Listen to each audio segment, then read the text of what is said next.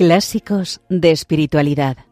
El peregrino ruso con Maite Bernat.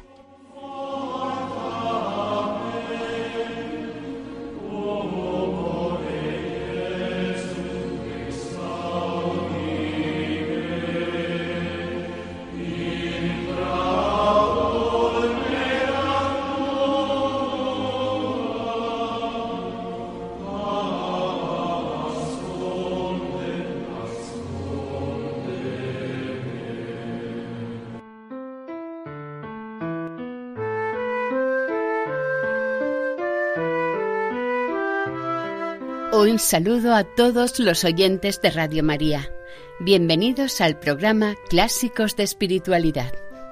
Saludamos también a nuestra Madre, la Virgen, que ella interceda ante el Padre por nosotros y por el mundo entero.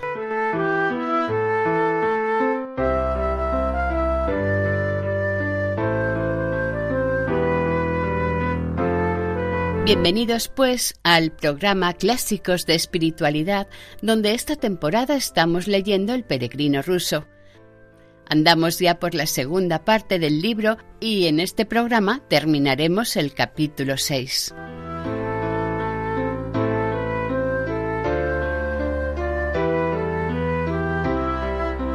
En el programa de hoy comienza hablando el monje respondiendo a una cuestión planteada por el profesor cómo afrontar la pereza y la indiferencia que nos invade frente al mismo acto de la oración.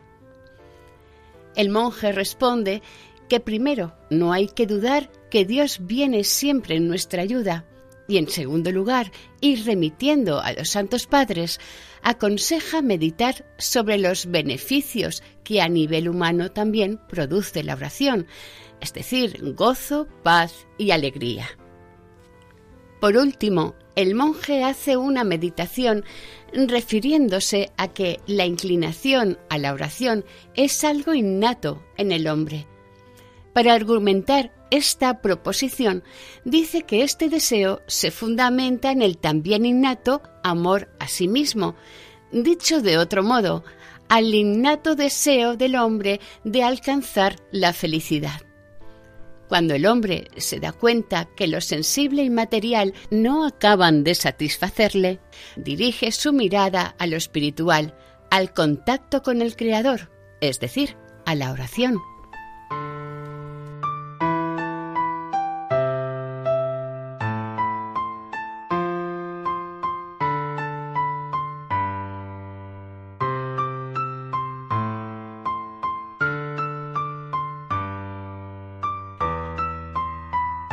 Comenzamos la lectura. El peregrino ruso, segunda parte, continuación del capítulo 6.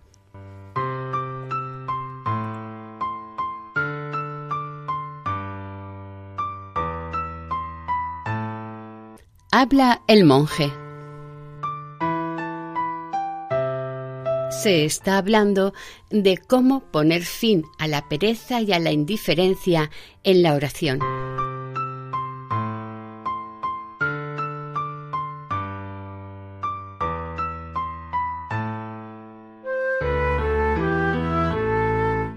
Los santos padres, con su experiencia y saber divino, conociendo la flaqueza de la voluntad y el exagerado amor al placer del corazón humano, toman una determinación particular acerca de ello, y por lo que se refiere a esto, untan de miel el borde de la taza con la medicina. Ellos muestran el medio más fácil y eficaz de poner fin a la pereza y a la indiferencia en la oración, esperando, con ayuda de Dios, alcanzar con la oración la perfección y la dulce expectativa del amor a Dios. Ellos te aconsejan meditar tan a menudo como sea posible acerca del estado de tu alma y leer atentamente lo que los padres han escrito sobre este particular. Ellos ofrecen la alentadora seguridad de que estos deleites interiores pueden ser alcanzados prontamente y con facilidad en la oración y dicen cuán deseables han de ser.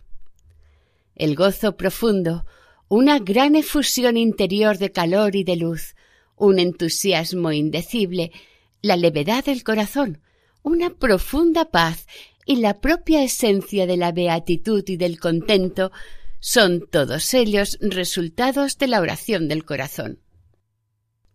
Sumergiéndose en reflexiones como esta, el alma débil y fría se enardece y cobra fuerza, se anima de fervor por la oración y es, por así decirlo, tentada a poner a prueba la práctica de la oración.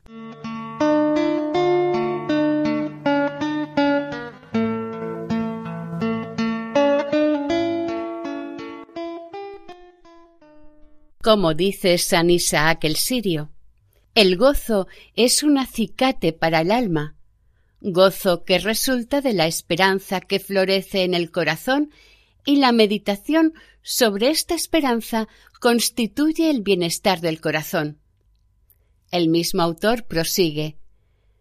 Desde el principio de esta actividad hasta su mismo fin, se presupone que hay cierto método y confianza en su culminación, y esto tanto mueve al alma a sentar una base para la tarea como a sacar consuelo de la visión de su meta durante todo el trabajo por alcanzarla.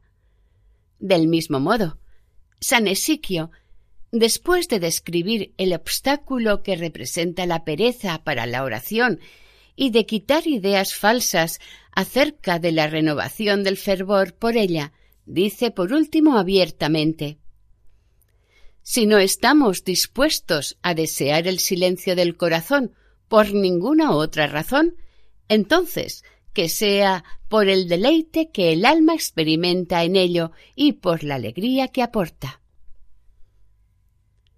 Se sigue de aquí que este Santo Padre pone la deliciosa sensación de alegría como acicate para la asiduidad en la oración. Y del mismo modo, Macario el Grande enseña que nuestros esfuerzos espirituales, es decir, la oración, deberían ser llevados a cabo con el propósito y en la confianza de que den fruto, esto es, gozo a nuestro corazón. Ejemplos claros de la eficacia de este método se encuentran en muchos pasajes de la Filocalia, que contiene descripciones detalladas de los deleites de la oración.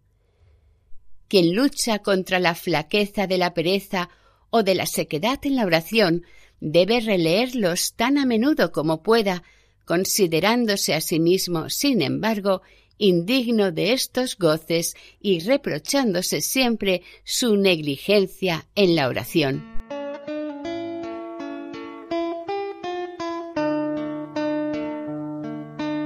Señor Jesucristo, Hijo de Dios, ten piedad de mí, pecador.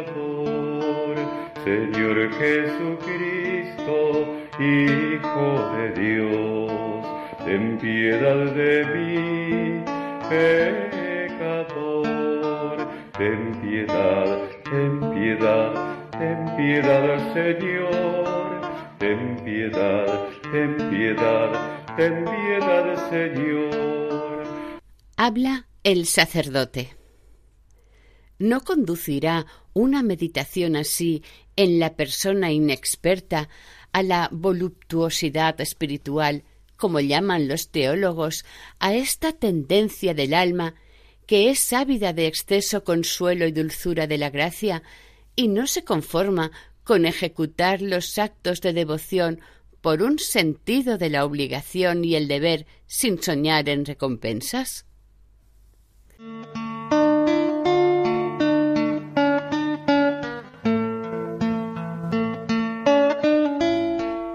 Habla el profesor. Pienso que los teólogos, en este caso, previenen contra el exceso o la avidez de felicidad espiritual y no rechazan enteramente el goce y el consuelo de la virtud. Puesto que si el deseo de recompensa no es la perfección, Dios aun así no ha prohibido al hombre pensar en recompensas y consuelos e incluso él mismo usa la idea de recompensa para incitar al hombre a cumplir sus mandamientos y alcanzar la perfección.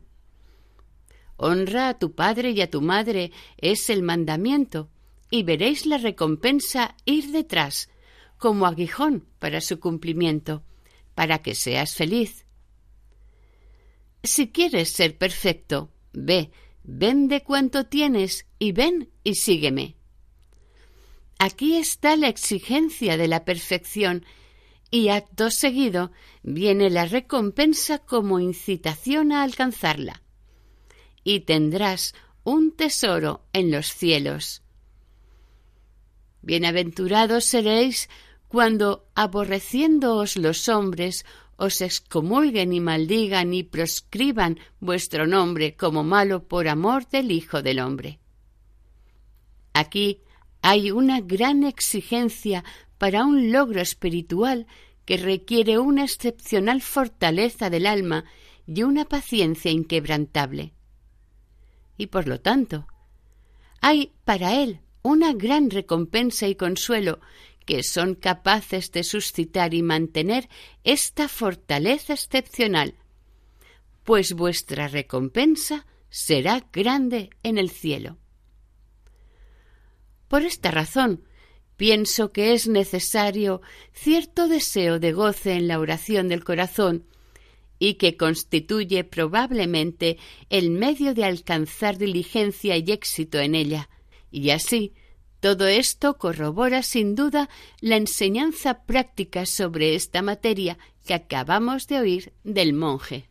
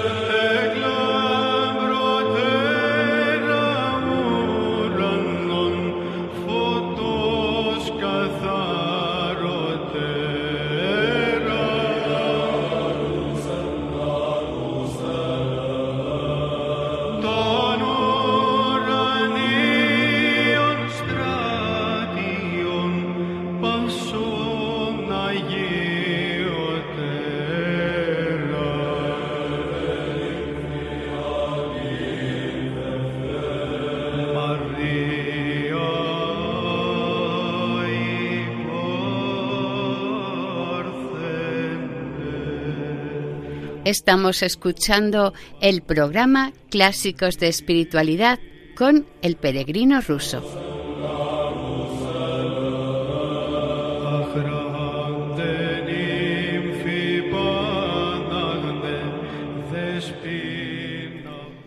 Habla el monje.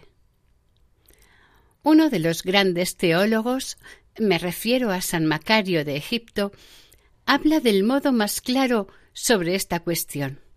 Dice, así como cuando plantas una vid dedicas tu atención y tu esfuerzo con el propósito de recoger la vendimia, pues si no fuera así toda tu labor sería estéril, así también en la oración, si no buscas el provecho espiritual, esto es, el amor, la paz, el gozo y lo demás, tu trabajo será inútil. Por lo tanto, debemos cumplir nuestros deberes espirituales, la oración, con el propósito y la esperanza de recoger el fruto, es decir, consuelo y gozo en nuestro corazón. ¿Veis cuán claramente responde el Santo Padre a esta cuestión acerca de la necesidad del goce en la oración? Me acaba de venir a la cabeza un punto de vista que leí no hace mucho de un autor de temas espirituales y que era más o menos que el hecho de que la oración sea natural al hombre es lo que constituye la causa principal de su inclinación hacia ella. Así, el reconocimiento de esta naturalidad puede servir también, en mi opinión, como eficaz medio de avivar la diligencia en la oración, el medio que el profesor busca tan afanosamente. Permitidme ahora resumir brevemente los puntos sobre los que dirigí la atención en este cuaderno. Por ejemplo, el autor dice que la razón y la naturaleza conducen al hombre al conocimiento de Dios. La primera investiga el hecho de que no puede haber efecto sin causa y ascendiendo por la escalera de las cosas tangibles, de la más baja hasta la más alta, llega al fin a la causa primera, Dios. La segunda exhibe a cada paso su maravilloso saber, su armonía, orden y gradación, y ofrece el material básico para la escalera que conduce de las causas finitas al infinito. Así, el hombre natural llega naturalmente al conocimiento de Dios, y por lo tanto no hay ni nunca lo ha habido ningún pueblo, ninguna tribu bárbara sin algún conocimiento de Dios.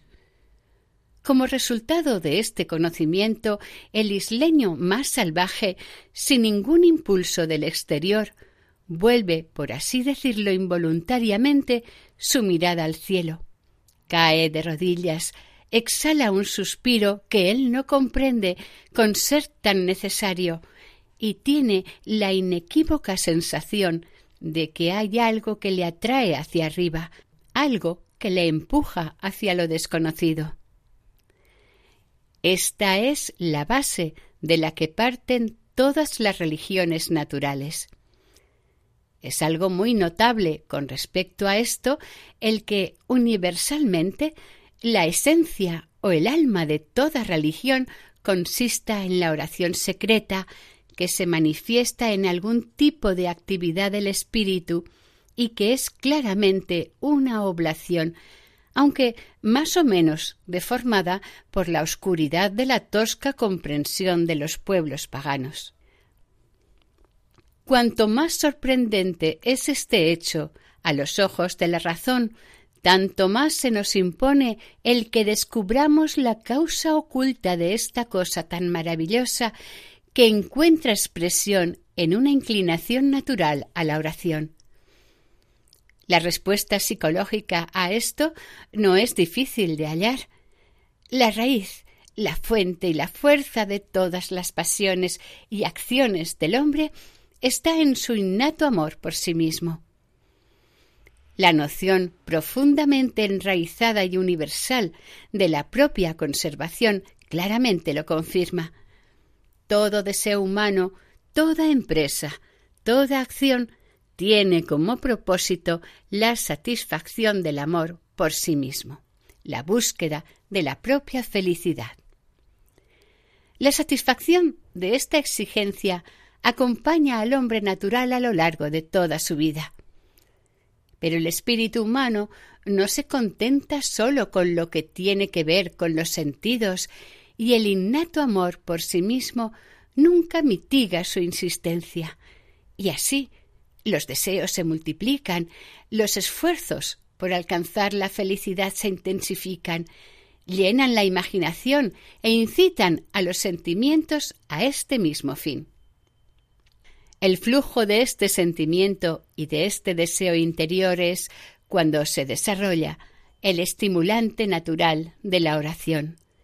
Es un requisito del amor por sí mismo que alcanza su propósito con dificultad.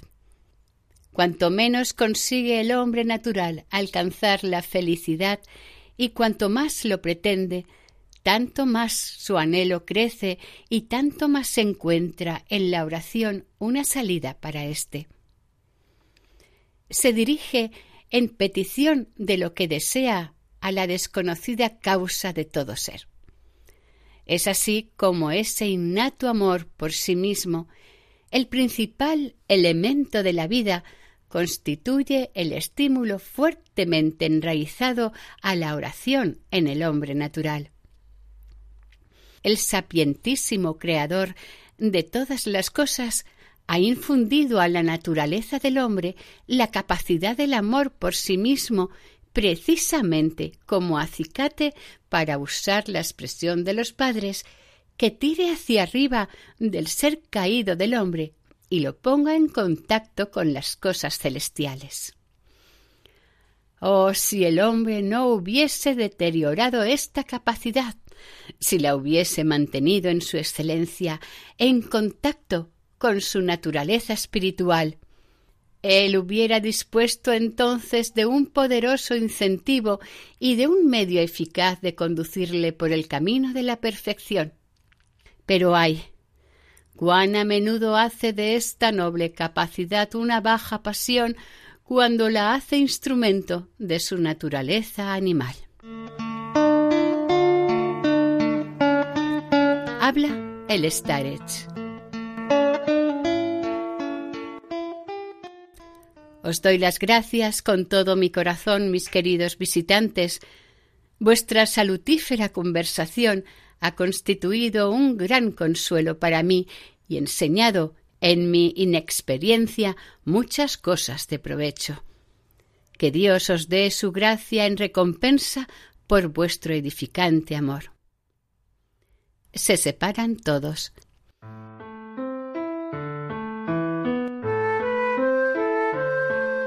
Fin del capítulo sexto.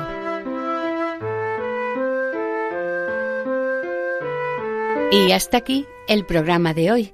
Continuaremos la semana que viene, si Dios quiere, iniciando el capítulo séptimo y último del Peregrino ruso.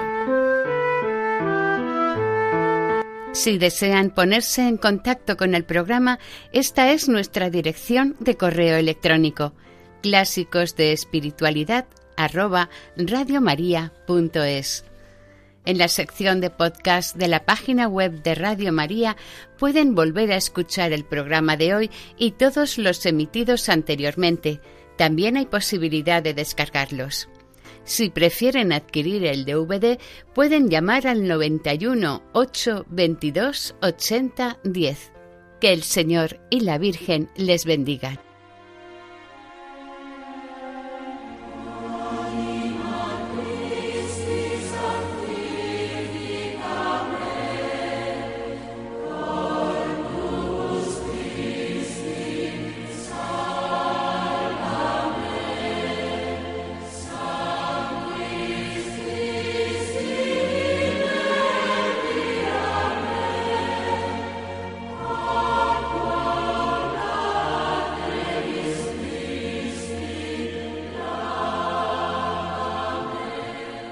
Han escuchado en Radio María Clásicos de Espiritualidad, El Peregrino Ruso, con Maite Bernat.